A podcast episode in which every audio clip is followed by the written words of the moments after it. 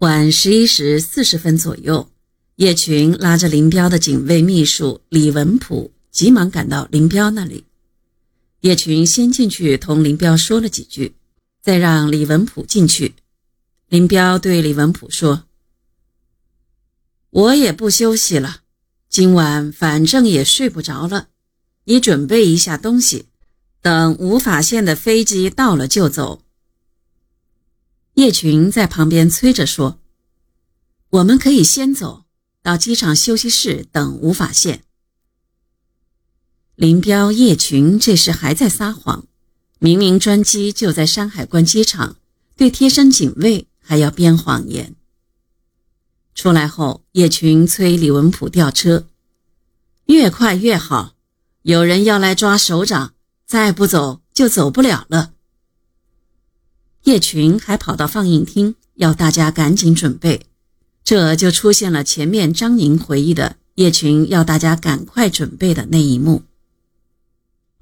李文普按平常的惯例要打电话通知部队，林立果将电话按住，说：“哪里也不要告诉，部队也不要告诉。”李文普非常纳闷，出来调车时。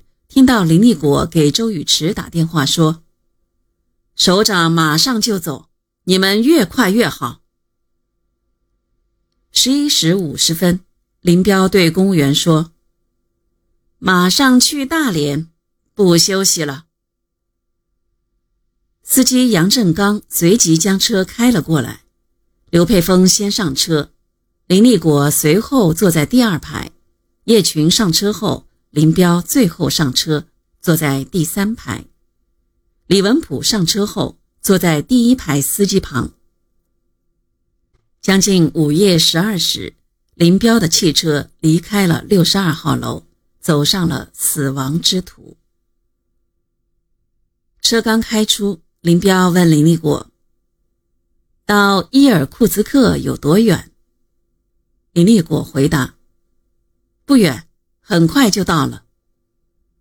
这时，一直纳闷的李文普才醒悟过来，他们不是要去大连，而是要去苏联。因为按原定计划，林彪先去东北视察国防工程，再去大连。李文普以为林彪提前动身是要去东北看工程，这会儿才完全明白过来。在当时中苏处于对抗的岁月里。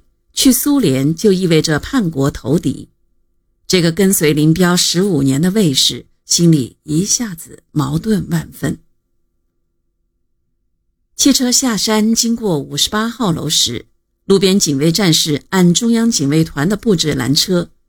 叶群对司机说：“八三四幺对首长不忠，冲！”司机就按喇叭加速冲过五十八号楼。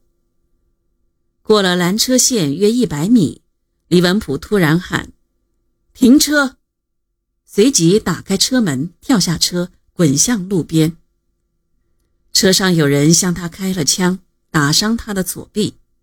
李文普也向汽车前门还了一枪。后面的警卫战士也追了过来，对车打了两枪。汽车没来得及关好车门，便加速向机场疾驶而去。警卫部队也随即坐上轿车、吉普车尾随追去。像张国焘的警卫员当年没有跟张国焘叛变一样，林彪的警卫员也没有跟林彪一道逃走。